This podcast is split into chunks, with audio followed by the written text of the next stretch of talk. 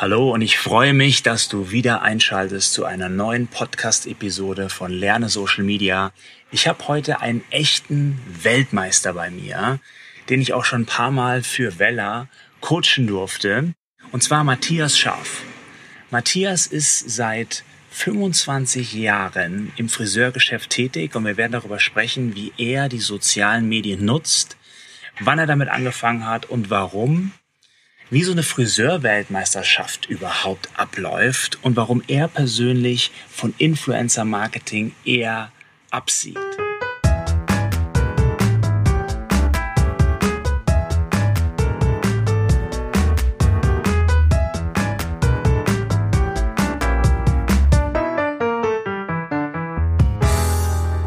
Vielen Dank, Matthias, dass du hier bist. Start mir doch direkt mit der ersten Frage. Warum ist es gefühlt so, dass Friseure immer gut drauf sind? Ich glaube, es ist wirklich die Kundschaft, die zu uns kommt und wir erstellen was, wir planen was im Kopf, wir erstellen es mit den eigenen Händen und das Resultat macht ja die Menschen glücklich. Mhm. Und wenn du was machst, was Menschen glücklich macht, dann kommt es ja wieder zurück. Und so viel Feedback am Tag bekommt, glaube ich, kein anderer Mensch. Also wenn du, ich habe teilweise 16 Kunden am Tag und wenn du 16 Mal am Tag hörst, du bist der Geilste oder der Beste. Warum soll man da unglücklich sein? Ja, also, ja. ja. also das ist wirklich, das ist zurückfahren auf deine Frage, mhm.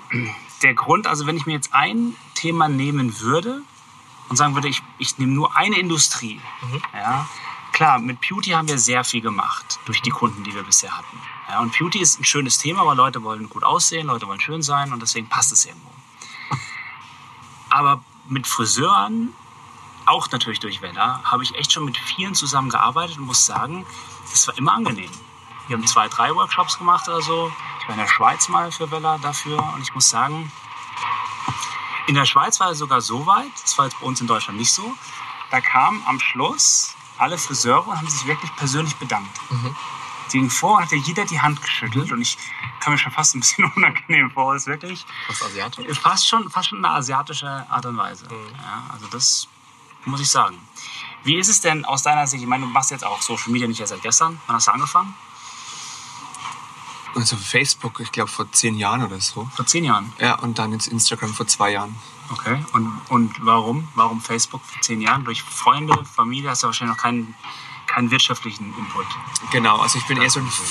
Ja, ich dachte also so, ja, dass man bekannt wird. Ich habe schon Sachen gemacht, auch für Vella ähm, große ja, Shows und das wollte ich halt teilen mit meinen Kunden.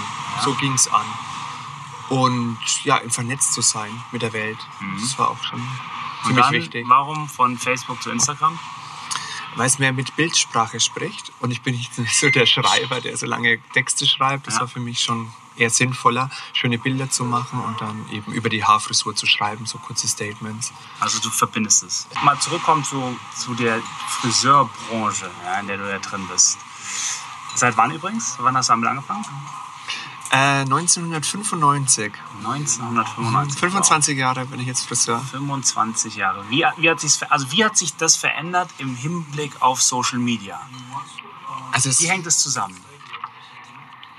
Ähm, das Interessante war, wir mussten früher, um neue Informationen zu bekommen, weltweit verreisen. Also ich bin nach London gefahren, habe bei der ähm, Alternativ Her Show meine ersten Inspirationen bekommen. Wir mussten sogar den Flieger steigen, wegfliegen.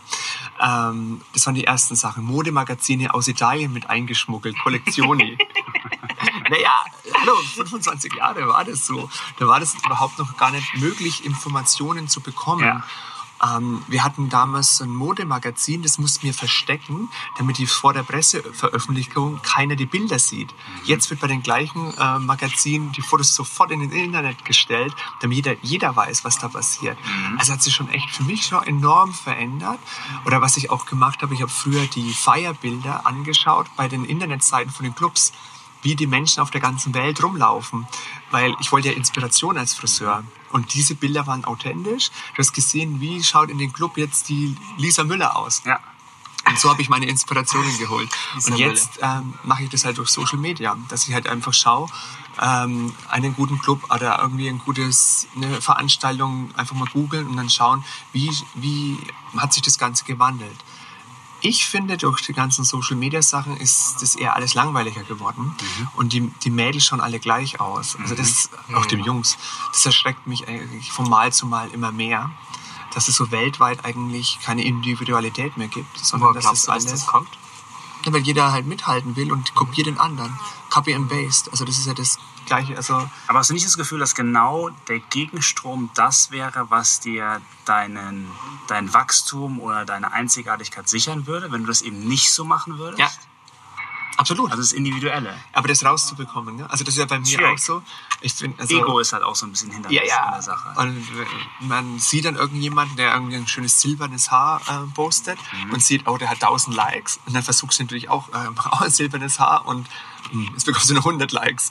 Ähm, Wir lassen uns glaub, von Likes triggern. Ja, genau. Ja. Und ich glaube, das ist das Problem, dass, dass man sich dann ein bisschen lösen sollte davon und auch mehr mit Spaß an die Sache gehen.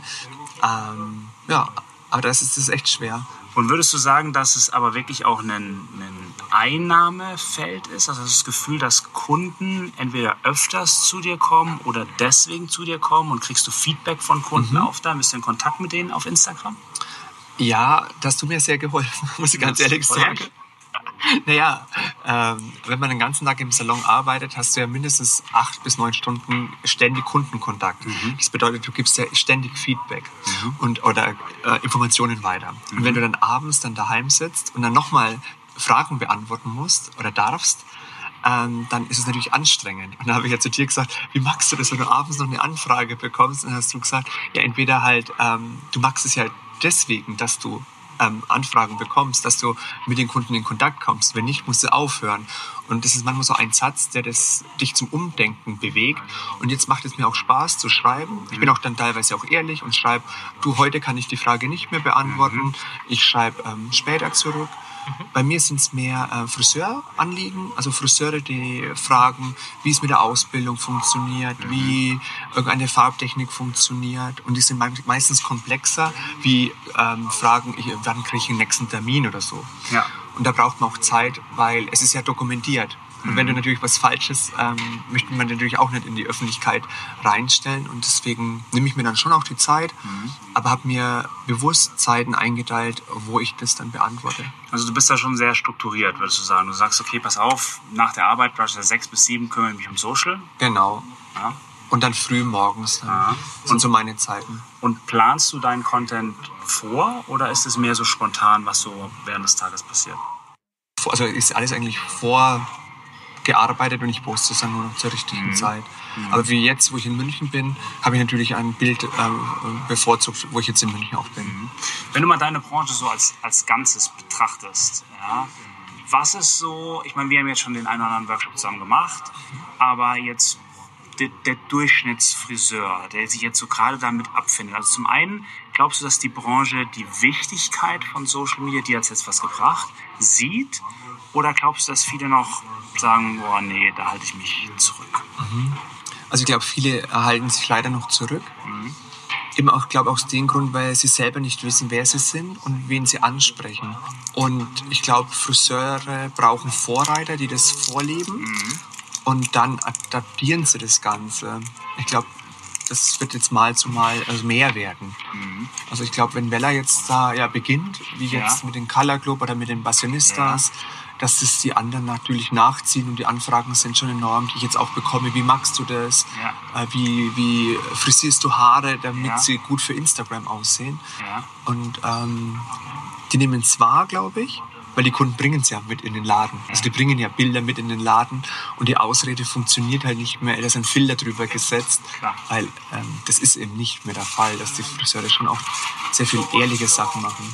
Gibt es irgendwas Konkretes tatsächlich, wo du dir denkst, was ist der nächste Schritt? Ja, also ich möchte schon ausbauen, mein mhm. ganzes, ähm, mein Internetauftritt. Und ich glaube, ich brauche ein Ziel, mhm. damit ich weiß, okay, daraufhin kann ich aufbauen. Momentan ist es nur so, ich mache das jeden Tag, aber ich habe kein großes und Ganzes. Wie viel gibt man von der Person Matthias Scharf preis oder ähm, wie viel nicht? Und also das sind auch so Sachen, was kann man mh, mm, posten oder was nicht. Mhm. Das ist auch so was, Interessantes, was ich, ähm, weil natürlich ist es wie gesagt, wenn ich ein Bild von mir reinstelle, bekomme ich mehr Likes. Aber ich möchte halt kein Profil, wo nur Bilder von mir grinsenbackend ähm, dann abgebildet sind. Ähm, das möchte ich jetzt eigentlich nicht. Das ist immer übertrieben dargestellt, die Katzenvideos. Ja, die Ja. funktionieren irgendwo, ja, aber es hat halt null mit deinem Business Genau. zu tun. Ja, und ich finde, das ist für viele Personal Brands jetzt, Mhm. ja, bei Unternehmen ist noch was anderes, ganz schwierig, so eine Fine Line zu finden. Ja, zwischen werde ich jetzt zu intim und wird es irgendwie unangenehm auch für mich und möchte ich das jetzt eigentlich gar nicht mehr und gleichzeitig werde ich jetzt zu, schicke ich wieder zu weit weg von mir und es ist komplett unpersönlich und es ist total austauschbar. Ja. Da gibt es auch aus meiner Sicht jetzt nicht die perfekte Antwort. Das muss man sich einfach selber mal fragen und wahrscheinlich auch mal klassifizieren und überlegen, okay, Urlaub, ja, nein. Ja, zu Hause, ja, nein. Kinder, ja, nein. Ja, man muss sich, glaube ich, mal selber so fragen, dass man gar nicht, dass man so selber sich so, so, so absteckt, was so Themen sind, die man teilen würde. Partner, ja, nein. Ja. Im Büro, ja, nein. Ja. In meinem eigenen Raum, mein eigenen Schreibtisch, ja, nein. Also ich würde es tatsächlich mal wirklich so runterbrechen und so sagen, wo fühlt sich das gut an, dass du selber mal so ein bisschen das klassifiziert hast. Allgemein ist es natürlich so, je intimer, je persönlicher, desto mehr zieht's für Leute. Leute Klar. wollen immer den Menschen dahinter kennenlernen. Den interessiert eigentlich die Arbeit eher peripher. Ja. Bei mir ist es auch sehr abgesteckt. Zum Beispiel Sport ist für mich ein Bereich, das nehme ich mit. Ja, Büro sowieso. Zu Hause sehr selten und sehr ausgewählt Mhm, werden. ja. Ja, und überleg mir was. Bestes Beispiel war wirklich, wo ich mir gedacht habe, Alex war jetzt nicht so gut. Ich war ja, ich hatte Corona direkt März und unterrichte ja auch in der Makromedia hier um die Ecke, an der Hochschule. Und da war es dann so, dass der Dekan, der dafür erfahren hat, gesagt hat, du Alex, wenn du dieses Semester nicht möchtest, ähm, weil du bist jetzt die nächsten zwei, drei Wochen wahrscheinlich nicht da, ist schwierig wieder aufzuholen das Ganze, können wir es einem anderen Dozenten geben. Ja, und ich so, du, gar kein Problem, machen wir. Ja, finde ich super. So. Mir ging es wirklich schlecht. Ja, und dann nach vier, fünf Tagen habe ich das erste Mal so eine Story gemacht. Bei mir auf der Terrasse zu Hause, habe gesagt, hey, ich hoffe, euch geht's gut und so, haltet durch, war auch eine Krise. Ja, fertig. Kam direkt Zwei, zwei Tage später schickt mir ein Freund eine WhatsApp-Nachricht, eine Studentin von ihm, ich hatte ein, ein Semester, also eine Vorlesung in dem Semester hatte ich gehalten, schickt mir eine Nachricht und sagt so, guck mal hier, es war so ein WhatsApp-Verlauf aus der Gruppe raus, weil seine Praktikantin bei mir Studentin ist. Und dann war dann so, ja, was ist mit dem Dozenten? Vielleicht ist der ja irgendwie krank, schwer. Und dann hat ein anderer reingeschrieben, nee, nee, nee, der sitzt da zu Hause mal auf seiner Terrasse und so, mir geht's super. Ja. Und da habe ich mir gedacht, boah, wie krass, ja, du zeigst eine einzige Story und Leute bilden sich ein komplettes Bild von dir, ja, und fällen Urteile. Wäre ich jetzt beispielsweise angestellt irgendwo und der würde mich sehen dahingehend, könnte das Bild bekommen, ja, nee, der ist ja gar nicht krank. Ja, ja. Ja, diese Momentaufnahme muss man sich manchmal überlegen. Und deswegen ist, glaube ich, schon wichtig, sich ein bisschen eine Strategie zu haben. Gerade wenn man jemand ist, wo andere halt auch, also viele Follower entweder hast oder halt irgendwie ein Experte auf dem Gebiet bist, Reputation hast, die du verlieren kannst. Ja, das sind alles so Sachen, die sich aber auch in meinen Augen Studenten heutzutage denken müssen. Ja? Wenn du dich irgendwo bewirbst und du bist auf Facebook und Instagram jeden Tag betrunken irgendwie mit deinen Fotos da drin. Ja. Ich muss ganz ehrlich sagen, als Arbeitgeber, ich schaue drauf, wenn sich jemand bewirbt. Ich gehe auf so ein Instagram, ich gehe auf so ein Facebook und überlege mir menschlich, passt das? Ja? Und es ist ein Indiz. Und dann kriegst du eine Absage und du weißt nicht, warum du eine Absage bekommen hast. Vielleicht ist es deswegen, vielleicht auch nicht. Was ich jetzt feststelle, die jungen äh, Influencer, Mhm. die machen es ja auch aus einer Not heraus oder aus einem Trieb heraus, ähm, weil die vielleicht am Anfang ihrer Karriere sind. Das ist auch, glaube ich, ein Unterschied, was ich festgestellt habe. Also Friseure, die gesattelt sind. Mhm. Also uns geht's gut, also sehr gut, auch nach der Krise. Ist das so? Aber- also, ja. Um es festzuhalten. Eurem Salon. Achso, okay. Du bist jetzt nicht am Friseuren allgemein? Nee, nee, das geht jetzt nur von unserem Von dir, okay, Salon dein aus. eigenes. Okay, ja. Mhm. dass, dass es uns gut geht. Und ähm, damals, wie ich, also ich hatte ja die Weltmeisterschaften, das war ja auch die einzige Art, dich mit anderen auseinanderzusetzen, zu zeigen, was du kannst, waren Wettbewerbe. Also man ist dann irgendwo hingefahren, hat vorfrisiert und andere haben dich praktisch geliked oder nicht geliked mit den Punkten, die du bekommen hast. Wie, wie läuft sowas ab? Also erklär mir mal kurz, als jetzt Laie, so eine, eine Friseur-Weltmeisterschaft. Das ist eine, eine Farbweltmeisterschaft, eine Schneidweltmeisterschaft. Es gibt verschiedene Kategorien. Okay. Ähm, und ich startete bei den Junioren und da musste ich eine Tagesfrisur machen, also eine Föhnfrisur. Ja. Und danach ähm, eine Hochsteckfrisur mit Haarteilen aus dieser Kurzhaarfrisur, dass man dann visuell denkt, das war eine Langhaarfrisur.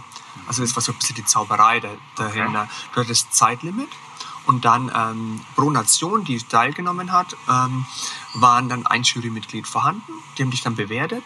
Und danach war halt dann Preisverleihung. Und da Also war ist ich ein bisschen wie so eine Misswahl, kann man sich das vorstellen. Man fängt regional an, dann national Genau. und dann ist es weltweit. Genau. Mhm. Ich habe sieben Jahre lang auf die Weltmeisterschaft frisiert, also sieben Jahre lang jedes zweite Wochenende trainiert. Wow. Ich habe über 700 Mal die gleiche Frisur gemacht, damit ich halt, ja, ja, ist irre, dass du halt bekannt Auch wirst. eine geile Story, die man irgendwie mal erzählen kann. Voll. Also, Ja.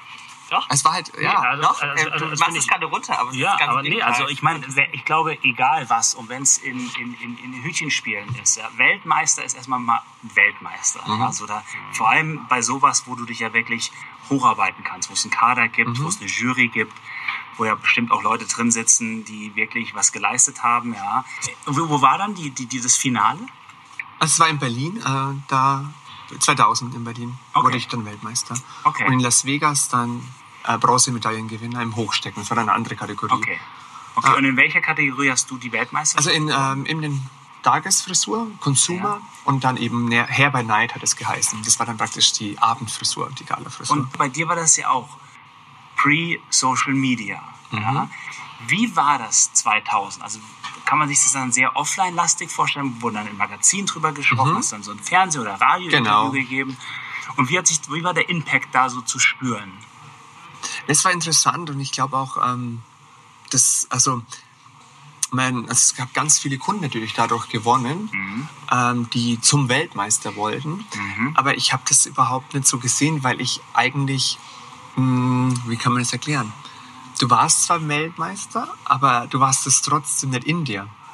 Also das kann man schwer beschreiben. Ich war ja nur, das war ja spezifisch. Ich habe eine Frisur wie so ein Affe 700 Mal trainiert und ich weiß, was für eine Arbeit und Disziplin für die eine Frisur dahinter steckt. Ja. Aber das Friseurbereich hat ja ganz viel mehr Spektrum.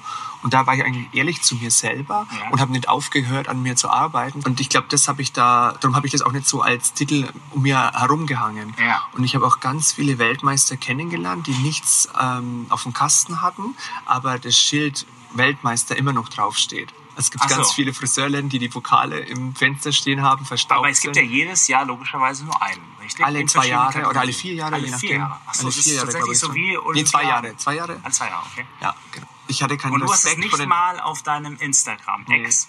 Auch in meiner. Home, Auch auf meiner deiner Homepage hast du nicht. Nee. Schon interessant, oder? Wenn man sich überlegt, wie manche Leute aus nichts irgendetwas machen können.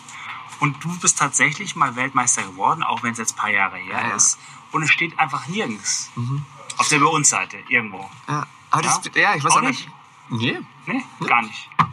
Ja, hier Podcast-Zuhörer. jetzt wisst ihr es. Jetzt, äh, jetzt wisst ihr es, wie es Das auch große umgekehrt gehen kann. Ja, also ich lese jeden Tag ist einer der TikToks da und der erste und der beste und ich gerade ich finde es ja so spannend auch im Agenturbusiness. Ja, wie oft ich lese die Nummer eins Agentur in dem Bereich, in dem Staat füllt. Ja, also sie finden so der Erste in einem gewissen Segment und sind da der Größte, der Beste, ausgezeichnet hier und da. Ja. Ich finde es auch interessant, welchen, welches Standing mittlerweile so soziale Netzwerke auch in den traditionellen Medien angenommen haben. Ja. Bei dir arbeitest du mit Influencern? Ist das so ein Markt, der für dich interessant ist? Null. Bietest du denen irgendwas Spezielles? Nee. Ich habe jetzt eine, aber das ist. Aber, die, also die, aber das war nur zum Test, weil ich für Vella Instagram-Seminare mache. Mhm. Und die war echt ganz süß. Und die, aber das war, die war eine Kundin bei mir Mhm. oder von mir. Und auch das, ich würde nie jemand Geld dafür geben, dass er zu mir zum Haare schneiden kommt. Mhm. Oder auch die Promis, die ich gemacht habe, habe ich nie erwähnt. Und das, Und warum, nicht? So Marketing, weil das- so ein Prominenter zu dir kommt, weil du das Gefühl hast, das ist uncharmant. Das ist uncharmant. findest du, findest du, dass du dann ein Vertrauen verletzt, was er dir entgegengebracht hat? Oder ist es, dass es einfach mit dir selber Ich habe das durch die Weltmeisterschaft ähm, erlebt. Dann bist du der Weltmeister, Mhm. nicht mehr der Matthias Scharf. Und wenn du dann der Friseur von bist, dann bist du nicht mehr der Matthias Ah, okay, Scharf, also du bist der Friseur sagst, von. Die sollen zu dir kommen, weil, Weil sie ich- deine Leistung gut Genau. finden und nicht, weil du der Friseur von XY bist. Genau. Mhm. Wenn du so junge Friseure, heranstrebende Friseure anschaust, hast du das Gefühl, die leben über ihren Verhältnissen oftmals? Definitiv ja. Mhm. Und die ziehen sich auch somit ähm, die falschen Kunden. Also ich habe also ich habe ja auch Kontakt mit sehr vielen Friseuren, Mhm. auch jetzt in München. Ähm, gestern auch mit jemandem oder vorgestern äh, getroffen, der war in so einem Inf Influencer-Friseursalon. Der durfte den ganzen Tag die Haarfarbe machen von einer Promi-Kundin, weil die da Kundin war. Okay. Und sind die Kunden gekommen und die wollten genauso aussehen wie die Frau Punkt, Punkt, Punkt. Okay.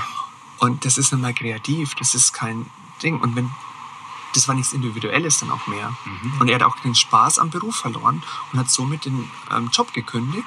Aus. War jetzt auf einer Kreuzfahrt, also eine Kreuzfahrt war Friseur auf einem Kreuzfahrtschiff und jetzt fängt er hier wieder was Neues an in München. Aber nicht mehr in einem Salon, der bekannt ist, sondern eben lieber einen kleinen Salon, wo er sich kreativ ausleben kann. Und das ist eben so das, was ich nie sein wollte eben. Ich wollte nicht Promi-Friseur sein oder Star-Friseur oder irgendwas. Vielen Dank nochmal an Matthias, dass er heute bei uns vorbeigekommen ist. Und ich hoffe, dir hat diese Podcast-Episode gefallen. Schreib mir doch gerne eine E-Mail an podcast at attractivemedia.de und bis nächste Woche.